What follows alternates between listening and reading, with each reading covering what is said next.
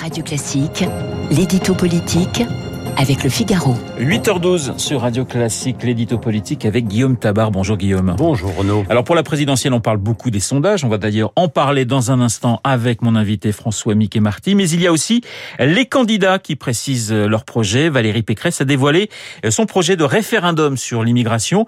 Est-ce une manière, Guillaume, d'aller sur le terrain d'Éric Zemmour?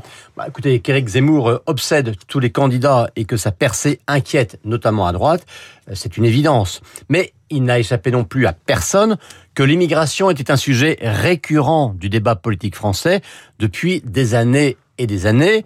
Euh, pour le dire autrement, ce n'est pas parce que Zemmour en parle que l'immigration est une figure imposée pour les candidats à la présidentielle, c'est parce que l'immigration est une préoccupation réelle et non réglée aux yeux des Français que l'offre Zemmour prend. Alors, pour en revenir à Valérie Pécresse, euh, depuis qu'on sait qu'elle veut briguer l'Élysée, elle a inscrit ce sujet dans ses priorités en proposant par exemple des quotas et des plafonds d'immigration, en durcissant les conditions d'attribution des titres de séjour, en retirant les avantages sociaux aux étrangers en situation irrégulière, ou encore en renvoyant aux frontières l'examen des demandes d'asile.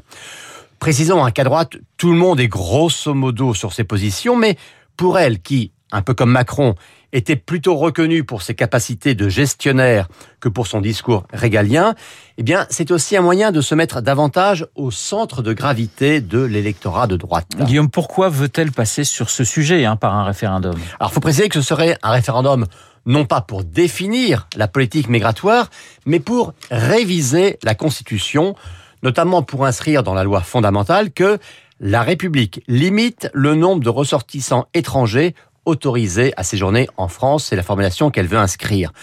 Pourquoi en passer par là? Eh bien, tout simplement parce que nombre d'étrangers déboutés ou menacés d'expulsion peuvent la plupart du temps opposer les engagements internationaux de la France, et notamment les fameuses décisions de la Cour européenne des droits de l'homme, à des décisions nationales, lesquelles deviennent alors inopérantes.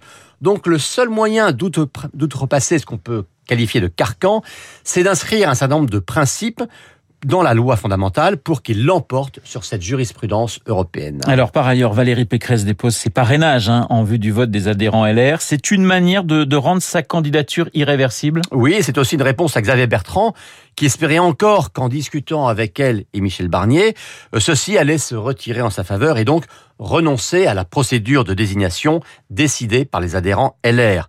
Eh bien, la présidente de l'Île-de-France lui répond, la question de la procédure a été tranchée une fois pour toutes, maintenant il faut l'appliquer.